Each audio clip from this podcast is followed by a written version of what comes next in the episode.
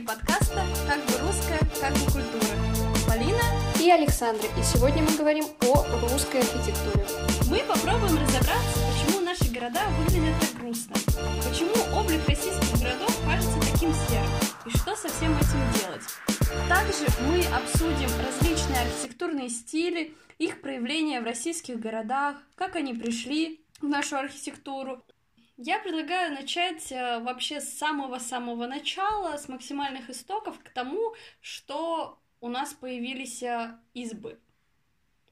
Прям с самого начала. Так называемое русское деревянное зодчество. Ну, изначально, да, изначально же это было как просто обычные избы для того, чтобы люди жили. Просто чтобы жить не в поле, не в лесу, да, а вот в чем-то подобном. И не как кочевые народы.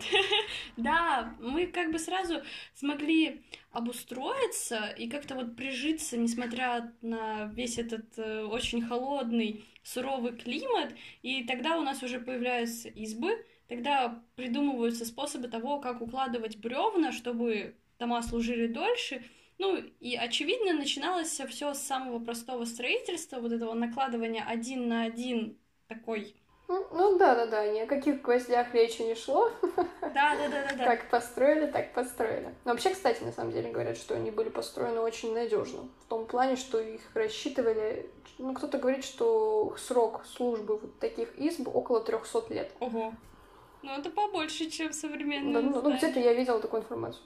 Ну, это при условии, что они будут стоять на подпорках, и в том плане, что их не затопит, э, не начнется гниение дерева, и в том плане, что если за ним будут следить. Ну да, понятно, что первые деревянные дома э, были достаточно подвержены природным условиям, в том числе там пожарам, наводнениям, тот же снег. Ну да, да, да. Единственная проблема это пожар. Если пожар, то все. Горит сарай, гори хата. Как-то весело мы говорим о том, как э, сгорали дома. Вообще пожар это достаточно большая проблема была. Очень многие города сгорали, и их заново отстраивали. Ну, вот история там про первый Кремль. Тот же пожар в Москве при Иване Грозном. Там же вообще почти все сгорело. Но я думаю, что еще проявление русской избы как таковой стало таким более популярным из-за сказок, в том числе та же самая избушка на курьих ножках. Это вообще как бы кто мог придумать, что деревянное здание это как раз-таки из-за вот этих подпорок, их там же как пень, по сути, выглядело как, как пни, и поэтому их потом в итоге придумали про куриную, куриные ножки. Ну, выглядит-то жутко. Выглядит ну, жутко. Ну, кому как. Ну, как лайка. Слушай, у нас вообще все вот эти сказки древнерусские, не только древнерусские, они все достаточно жуткие, и это было нормально для того времени, поэтому почему бы нет? Почему бы не избушка на гулях? В целом тут и не поспоришь даже. Ну, я думаю, что образ русской избы коррелировался с образом Бабы-Яги, и в целом они были как бы достаточно гармоничные друг с другом. Следующий этап в русской архитектуре, который вообще пришел на смену дереву, но мы к нему еще вернемся в будущем, это камень. И, наверное, самое известное это вот перестройка Московского Кремля из деревянного в белокаменный. Я правильно говорю, да?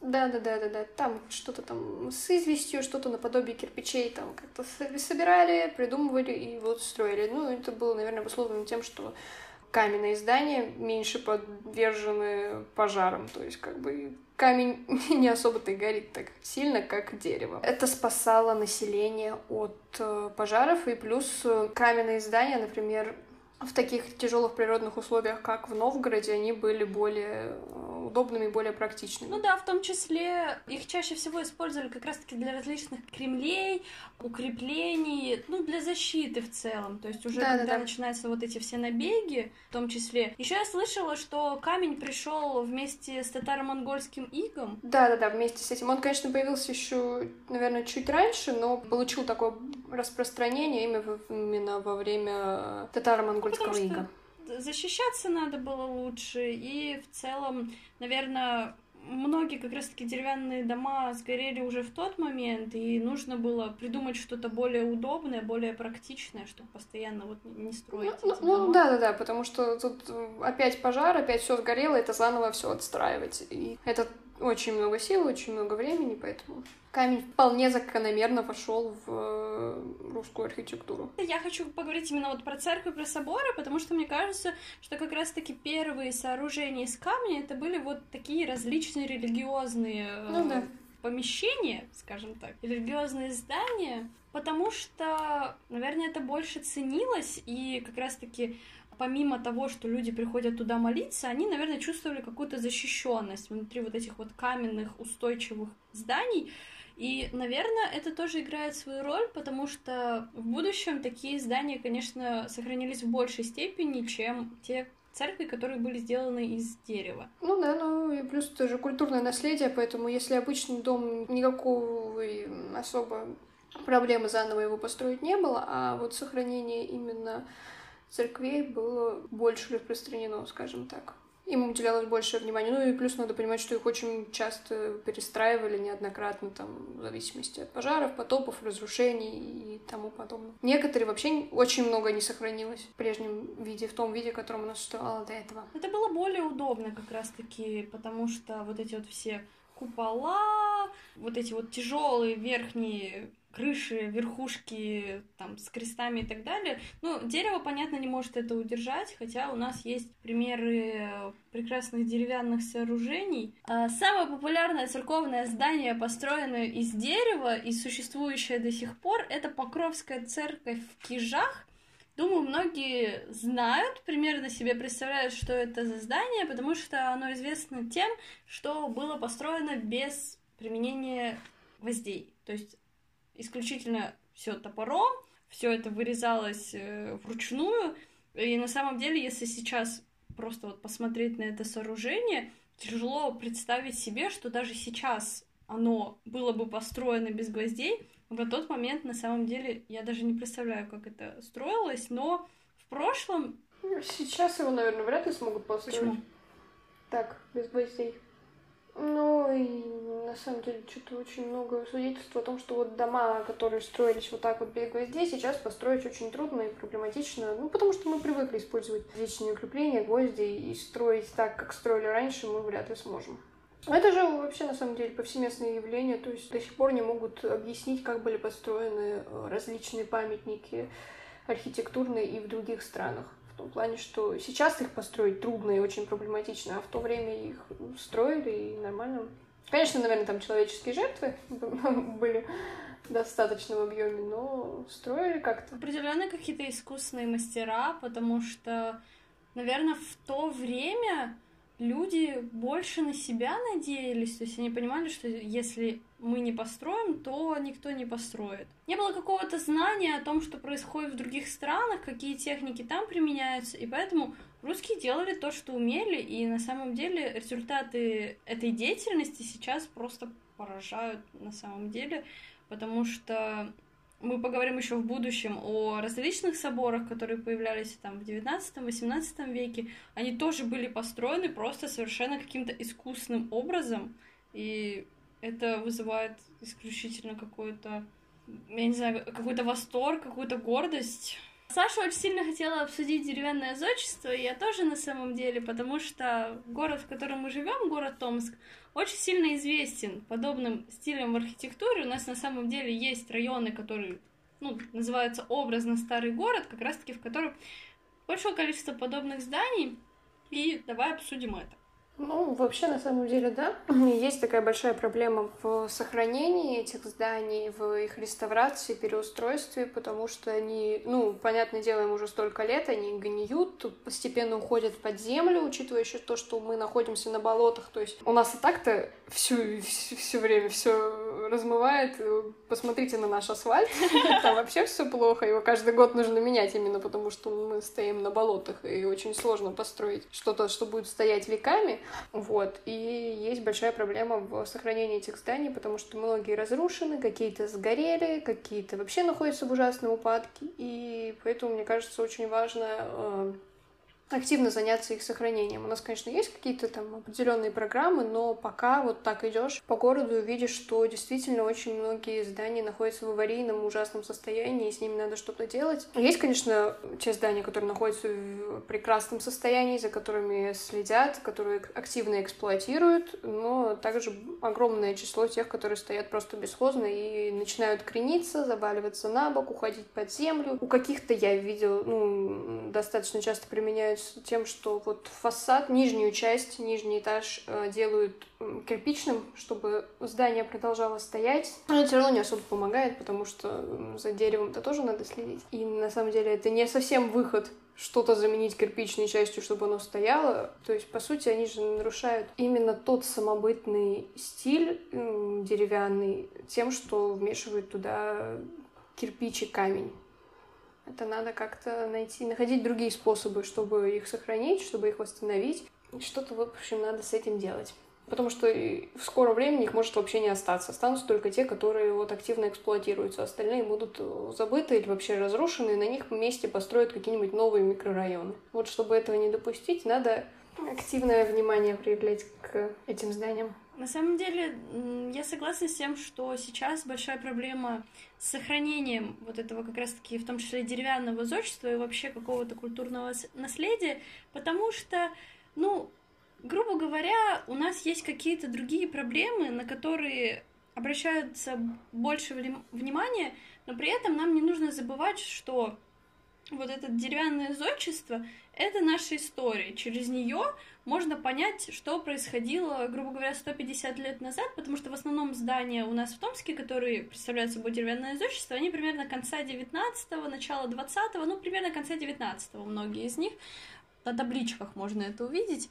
Они находятся в таком достаточно нестабильном положении, то есть э, у нас создаются какие-то фонды, которые следят за ними, но понятно, что не все здания могут сохраняться, и, возможно, даже иногда прибегают к тому, что эти дома просто сносятся. Определенно есть какие-то здания, которые особо не отличаются какой-то красотой, искусностью, ну да, просто, про, просто деревянное здание, которое выглядит не особо и красиво, не особо украшает город, но все равно, так или иначе, это история. Несомненно, наверное, можно э, не все здания сохранять, а какие-нибудь там на окраинках, которые совсем уже в ужасном состоянии, не, не несут какую-то историческую ценность, можно и убрать, но все равно думаю, что лучше постараться сохранить как можно больше. Ну, просто я думаю, что это не должно быть такой большой проблемой. Здесь вопрос в том, что нужно ли, нужно ли это кому-то?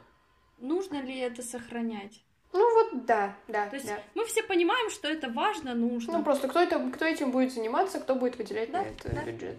Ну, это такой вечный вопрос о культуре вообще в России. То есть, что бы мы ни обсуждали, здесь всегда поднимается вопрос о том, что, несмотря на нашу богатую историю, на наше богатое наследие, какую-то культуру, все это находится на второстепенном, ну, очевидно и объективно, на второстепенном каком-то плане. Наверное, мы еще просто не дошли до того уровня, когда у нас покрыты все проблемы первостепенные, чтобы приходить к культуре. Но пока мы приходим к этому, у нас так культура немножечко утрачивается. Ну вот да, обычный человек же, он же идет по улице и не смотрит на эти дома, не думает, ой, как, как, как плохо, какой ужас, надо этим заняться, надо что-то делать. Они думают о своих повседневных задачах, повседневных проблемах, о каких-то проблемах в мире, и мало кто обращает внимание на то, что их окружает. Ну, определенно. Это еще проблема, наверное, современного общества, которое зациклено на своих проблемах и не замечает ничего вокруг. Здесь как бы это неплохо и нехорошо, это просто есть, и, наверное, с этим в ближайшее время ничего не поделать. Но наш подкаст как раз-таки создан для того, чтобы как-то привлекать внимание к тем проблемам, которые существуют, и обращать внимание на что-то хорошее, что у нас есть. Поэтому я предлагаю перейти, наверное, уже к Петровской эпохе, приходом европейской культуре, опять к ассимиляции, но какой прекрасной ассимиляции на самом деле. Ну вот чисто как бы Санкт-Петербург, все, больше никаких слов не надо. Саша, давай, что у нас про Петровскую эпоху? Что можно сказать про Петровскую эпоху? Ну, это прежде всего, скажем так, частично это насильственные методы Петра Первого, который заставляет э, привносить в русскую жизнь все европейское. Это также касается архитектуры. Несомненно, архитектура до этого была самобытна, хотя в нее иногда и вмешивались там иностранные архитекторы и архитектура других стран, однако в целом, в целом она оставалась самобытной, да и во времена Петра Первого там оставался какой-то русский стиль, потому что архитекторы, помимо иностранных, было много и русских архитекторов. Позднее там сложится э, русская архитектурная школа. Ну и это, наверное, еще время начала появления стиля барокко, если я не ошибаюсь. Да-да-да. Вот этот правильно. пышный, помпезный стиль с большим количеством а, орнаментов, украшений, золота. В общем, чем ажурнее, чем красивее, чем больше украшений, тем лучше. Наверное, вот этим можно охарактеризовать стиль барокко. На самом деле, это очень роскошно, очень красиво, невероятный красоты зданием. Вот, пожалуйста, Петербург просто живой пример э, того, как это все выглядело. Ну, получается, у нас самые известные такие здания с Петровской эпохи — это Смольный собор, павильон Эрмитажа, Кунсткамера и еще что-то я забыла, тоже очень популярное а, Петропавловский собор. Петропавловский собор, он же точно так же начал строиться при строительстве Петербурга, как раз-таки в первых этапах его становления как города. Вообще, в целом, приход европейской культуры в русскую, он неплох, потому что в будущем у нас появляется такой стиль, как неорусский, в том числе намешан как бы с одной стороны, но по факту это выглядит очень красиво. Тогда у нас как раз-таки появляются самые известные архитекторы. Растрелли. Трезини. Там это уже времена Елизаветы Петровны. Это, как я уже сказала, Растрелли. Ну, то есть такие архитекторы, как Баженов, Казаков уже в времена больше и Екатерины II. В общем, там было, на самом деле, очень много великих людей, плюс там складывается именно русская, архитек... русская архитектурная школа, и постепенно появляются э, собственные архитекторы, которые, скажем так, преобразуют э, стили европейские и отправляются на обучение за границу, посещают э, европейские города и приносят что-то, вот это все соединяют с каким-то русским стилем, и получается то, что мы можем увидеть на, в наших городах. Так, ну и, наверное, после барокко мы приходим классицизму. Это времена Екатерины II. И классицизм — это такое, ну, обращение к античности. Плюс классицизм наблюдался не только в архитектуре, но и в литературе, в живописи. Это было повсеместное явление в искусстве. Ну, и мы приходим к более строгим формам, к более четким, прямым, а, лишенным такого большого количества так называемых излишеств и вычурных украшений. Классицизм просуществует не так долго на самом деле, ну, хотя достаточно, это вторая половина XVIII века до времен э, Александра I. Потом он будет оставаться какое-то время, но больше внимания будет уделено следующему стилю, который мы обсудим, это ампиру. Мне очень нравится такой стиль, как ампир. Мне кажется, что он куда красивее, чем барокко. Не знаю, как бы с чем это связано, но вот эти вот более четкие линии, вот эти колонны, это все совершенно просто восхищает меня. Не знаю, какие-то у меня личные предпочтения к ампиру. И это, правда, очень восхищает. Ампир — это же еще стиль, который приходит скорее из Франции. Плюс мы помним, что стиля ампир очень много было возведено при Наполеоне. И это, прежде всего, связано с э, знаменованием каких-то военных успехов, военных побед. Те же там триумфальные арки и тому подобное. Да-да-да, я вспомнила еще один пример ампира. Это арка главного штаба в Санкт-Петербурге, который вот этот вот проход. Ну и определенно это выглядит очень необычно, особенно с вот этими статуями наверху, ну, монументами. Определенно это выглядит строже, чем тот же барокко или классицизм, но он все равно сохраняет в себе вот какие-то детали такой роскоши, наверное. Ну да, это такое величие, соединенное с э, более строгими формами, в отличие от барокко. Ну, это красиво. Ну, да, несомненно, красиво. Ну, и барокко тоже было красиво, но я, наверное, хотела поднять такую тему. Это же все стоило очень дорого, на самом-то деле. И это немного грустная тема в том плане, когда отдаются огромные, невероятные средства на создание вот этих всех дворцовых ансамблей и тому подобное, в то время как обычный русский народ живет вот в этих деревянных избах и вообще этого не видит. Да, да.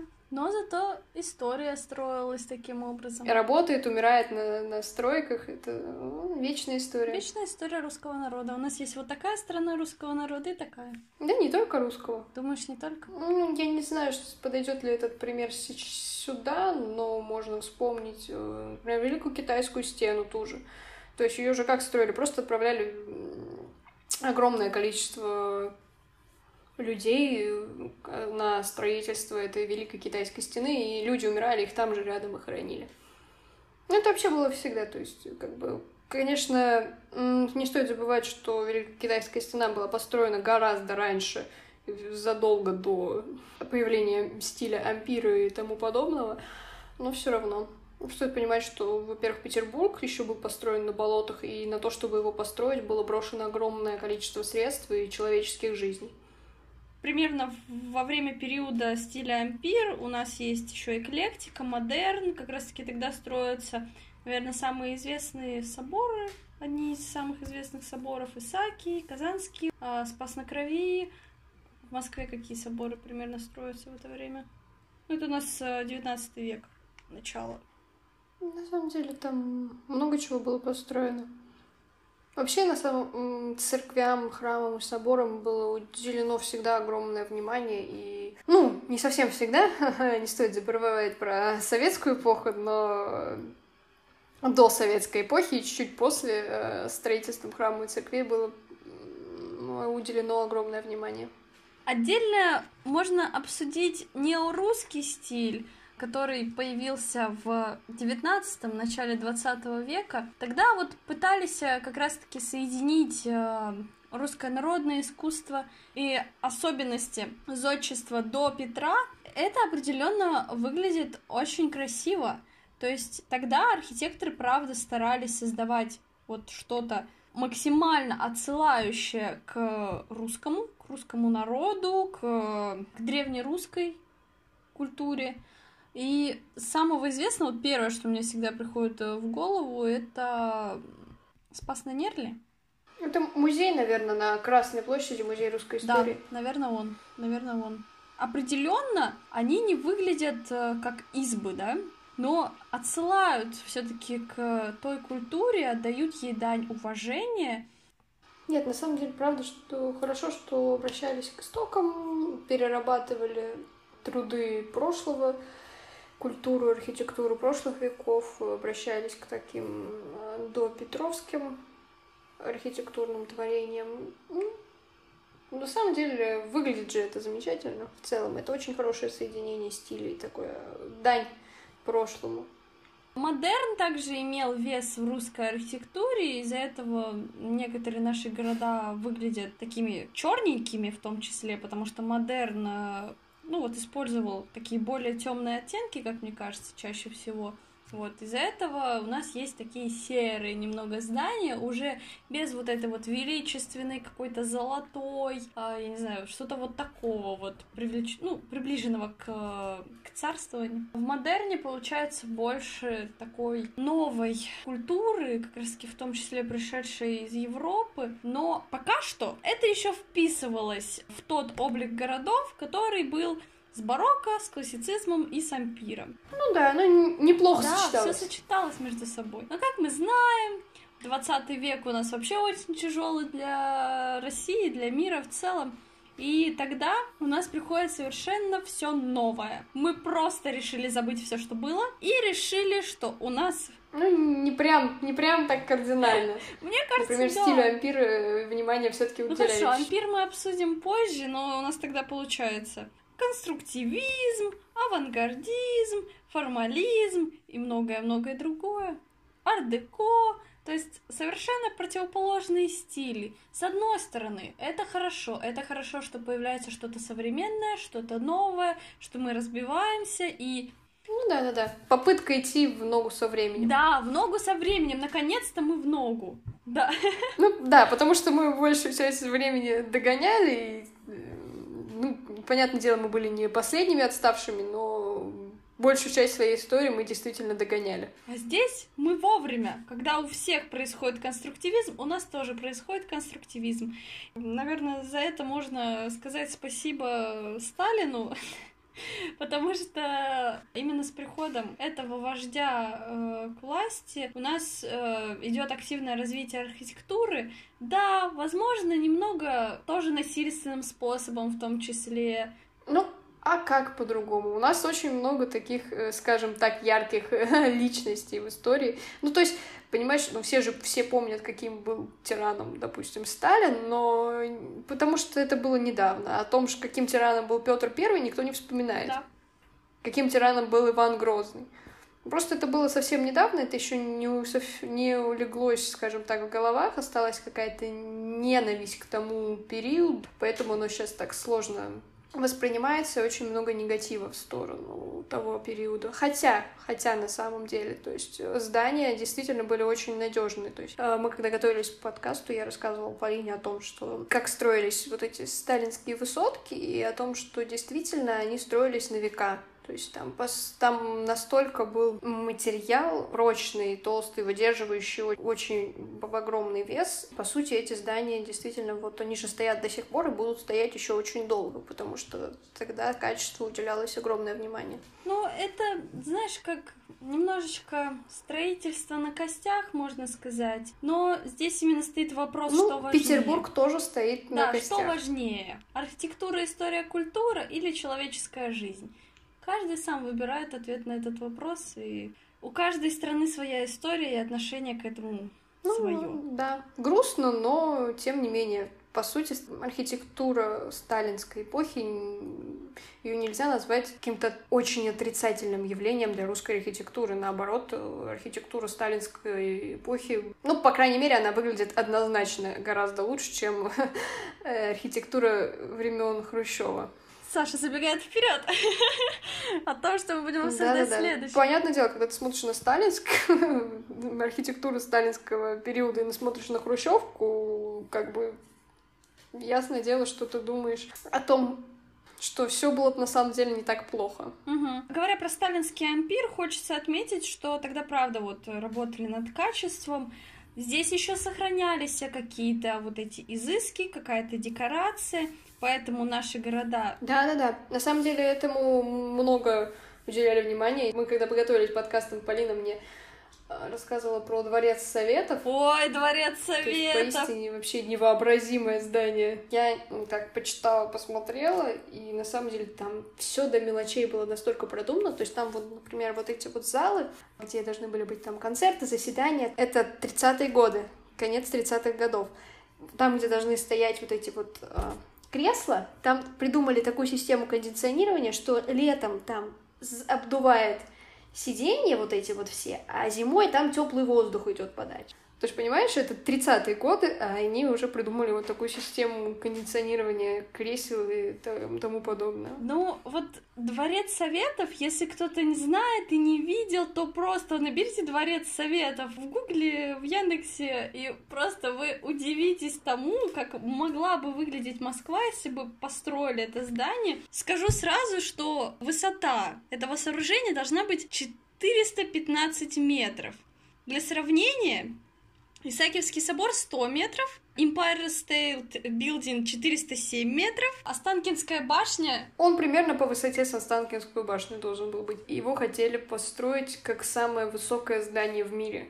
Самое большое, самое величественное вообще здание во всем мире. Но вопрос в том, на самом деле, если бы его построили до войны, мы должны понимать, что его, скорее всего, там вот это все, что там было, его бы растащили на нужды фронта, и плюс ты же понимаешь, что там огр... вот эта огромная мишень просто, в нее не попасть да. было бы странно. Это бы еще больше привлекало внимание. Возможно, его вообще бы разрушили, и очень много людей пострадало да. бы из-за этого. Ну, это просто огромная мишень. Ленина должно было быть видно в радиусе 70 километров.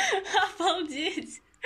В ясную погоду. Ну, это, там гигантский Ленин. У нас в каждом городе Ленин. 100 метров Это почти в два раза больше, чем э, статуя свободы. Помимо того, что мы сейчас там э, рассуждаем о том, что вот, дворец советов, дворец советов, тогда появлялась бумажная архитектура, и она совмещала в себе черчение и рисование. Тогда молодые ребята э, только начинали проявлять какие-то свои творческие способности, это было еще при Сталине. Тогда чуть-чуть начинала проглядываться вот это вот железный занавес, начинающие архитекторы, они э, уже интересовались и выдвигались на конкурсы, но это было чуть позже, на всемирный конкурс архитектуры, и если смотреть на те чертежи, которые сохранились, то там и вправду совершенно изысканное, совершенно уникальное творчество. Понятно, что оно никогда бы в жизни не было реализовано, тем более в СССР и тем более в современной России. Но то, как люди мечтали о светлом будущем, мечтали, а возможно даже подсознательно и понимали, что это не построится, это совершенно удивительно, совершенно прекрасно бумажная архитектура, она вот как появилась примерно, если не ошибаюсь, до войны там чуть-чуть, и после войны уже там 50-е, 60-е, она как бы там и осталась, и сейчас э, на это, наверное, грустно смотреть, но с другой стороны, э, у нас осталась история о том, что появилась как раз-таки вот такая вот архитектура на бумаге. Еще предлагаю обсудить, раз мы тут про Ленина, про дворец Советов, э, мавзолей Ленина, который построил Шусин. Тогда это считалось вообще верхом архитектуры, совершенно уникальная. Идеал. Идеал это был. И сейчас, конечно, это, это очень ну, удивительно. Тогда идеология очень много играла, в том числе на архитектуру, вот этот красный цвет, черный цвет, материал, из которого строился мавзолей. И вот эта его фигура на самом деле же напоминает э, пирамиды, которые тогда тоже являлись мавзолеем. Ну, хорошо, пирамида без верха. Основание пирамиды. И я к чему это все говорю? К тому, что из-за начала подобной архитектуры конструктивизма том числе, наши города начинают становиться немножечко такими двузначными, немножечко несуразными и не гармонирующими между собой. Не знаю, как вообще рассуждали архитекторы, как они думали, это будет выглядеть э, в общей своей массе, но по факту мы имеем, что имеем. Ну, я, наверное, еще хотела сказать про то, что та эпоха, эпоха первой и чуть-чуть второй половины 20 века, именно, наверное, начиная с 30-х годов, это еще эпоха таких достижений в сфере архитектуры, строительства и инженерии, потому что на самом деле там очень большое количество домов по факту просто передвигали. Например, мы придумали какую-то э, просто невообразимую систему, дома просто в буквальном смысле слова брали и передвигали. Да, передвижение, например, не помню какого здания, заняло буквально 30 минут.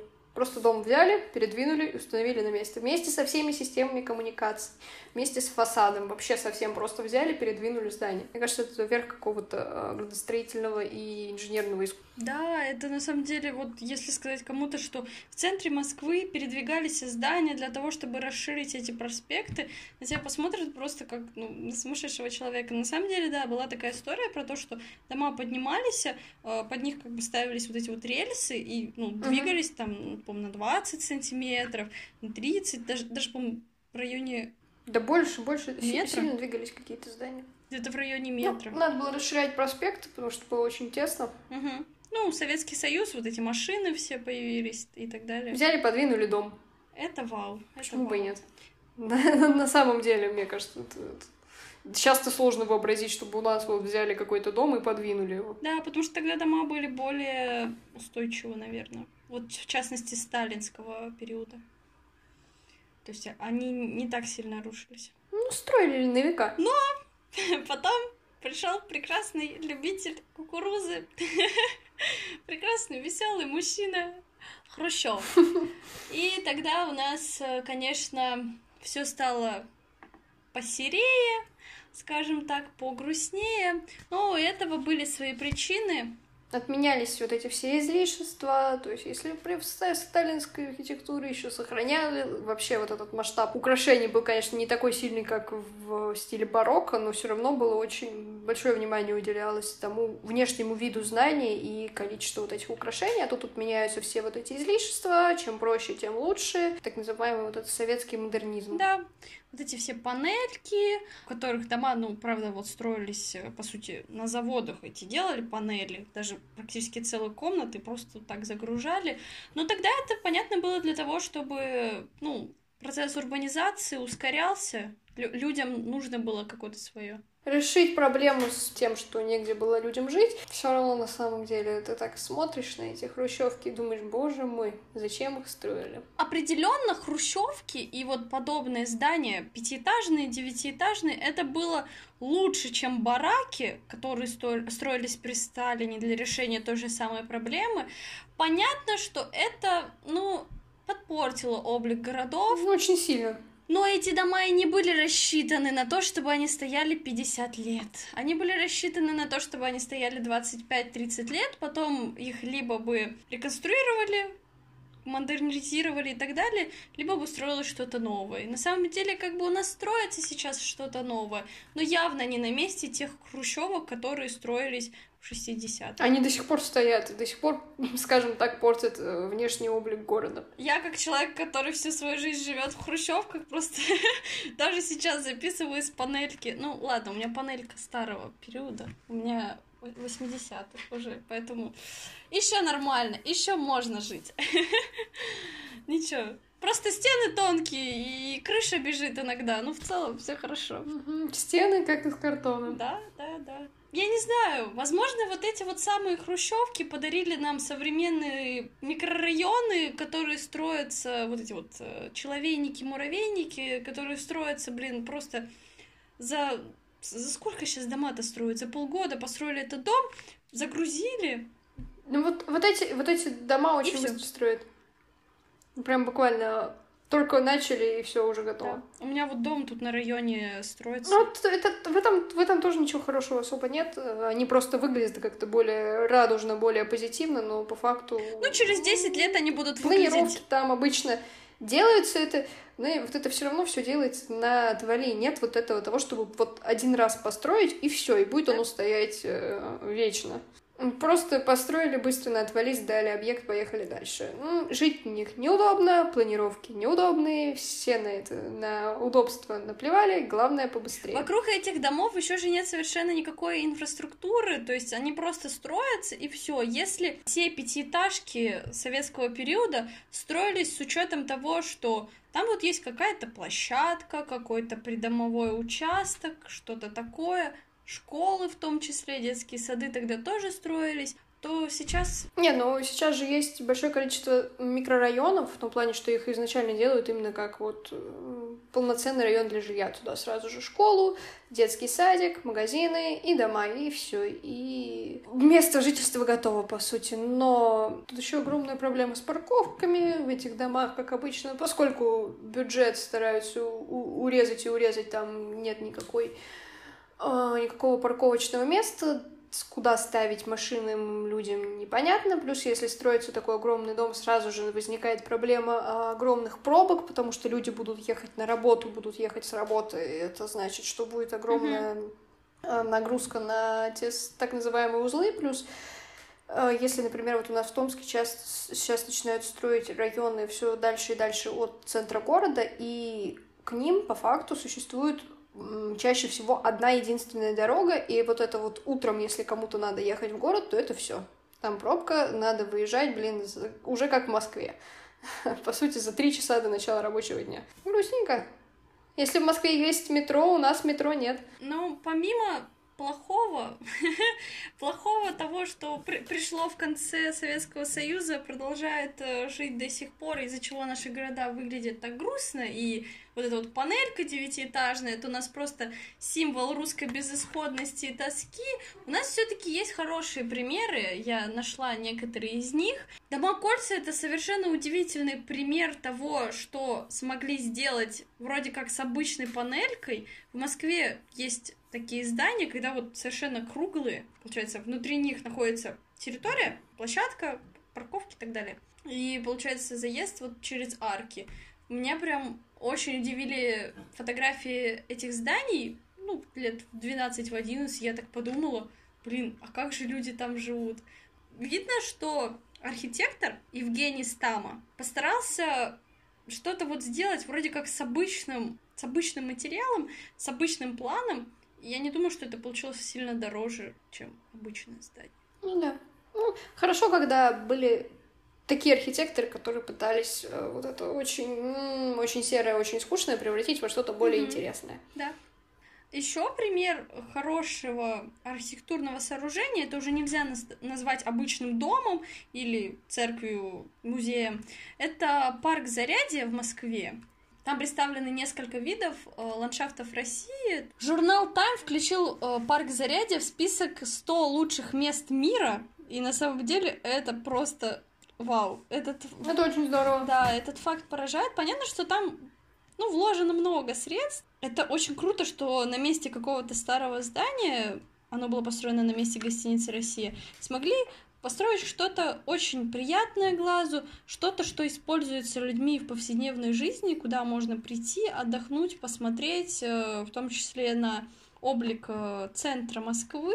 Смотря вот на такие вот проекты, остается надежда, что все-таки в будущем наши города будут становиться лучше и лучше, либо те объекты, которые сейчас находятся под угрозой исчезновения, обратят на себя свое внимание и будут э, оставаться в облике городов.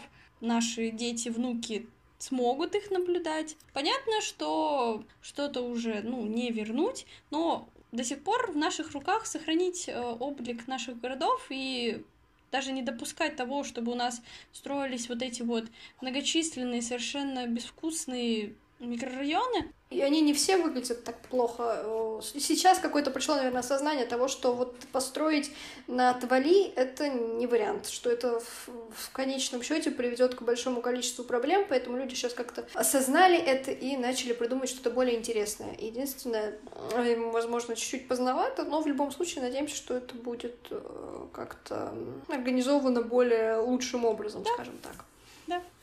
Я еще хотела, наверное, сказать про развитие такого феномена, как паблик-арт в настоящее время, которое, по сути, может помочь превратить наши несколько скучные, бетонные, серые города в что-то более интересное, что-то более приятное, поднять людям настроение, сделать э, простую скажем так, прогулку по городу более яркой, более живописной. Это когда ты не идешь по вот этим серым домам и думаешь, боже, все как, как все плохо, а когда ты видишь что-то такое необычное, яркое, радующее глаз, скажем так. Ну и плюс это, наверное, проблема касается больше таких отдаленных от центра городов, городов, которые по своему размеру меньше, чем а, крупные центральные города, хотя на самом деле вот у нас еще есть Новосибирск, и по сути, на самом деле, вот если сравнивать Новосибирск и Томск, то по своему архитектурному облику очень многим Томск нравится больше, несмотря на то, что Томск меньше и гораздо старше, чем Новосибирск. Ну, тут, наверное, и является таким ключевым фактором, потому что в Томске еще сохранились какие-то а, здания более позднего времени, того времени, когда архитектура была, скажем так, еще искусством, а не просто штампом того, что нужно было там построить дома, и все. Вот построил, какая разница, как он выглядит. Главное, что он стоит и существует. Да, вопрос о том, что более старые города выглядят красивее, определенно, наверное, остается открытым, потому что у нас есть примеры как старых городов, которые совершенно потеряли свою индивидуальность, как есть примеры новых городов, которые определенно выглядят не так, как Санкт-Петербург или Москва, но сохраняют в себе свою индивидуальность. И мы будем постепенно заканчивать. Мы обсудили очень многие аспекты, обсудили совершенно не воплотившиеся в реальности проекты и воплотившиеся и те, и те поражают воображение. А, также мы обсудили что-то, что нас очень э, терзает, от чего сердце иногда болит, но при этом мы привыкаем к этому, также считаем это своей культурой. Я говорю здесь про хрущевки, очевидно, про Брежневки и так далее, вот эти все панельки. Саша, что ты скажешь? Я скажу, я скажу, что надо что-то с этим придумывать, как-то это реконструировать и прогонять через программу реновации большинство.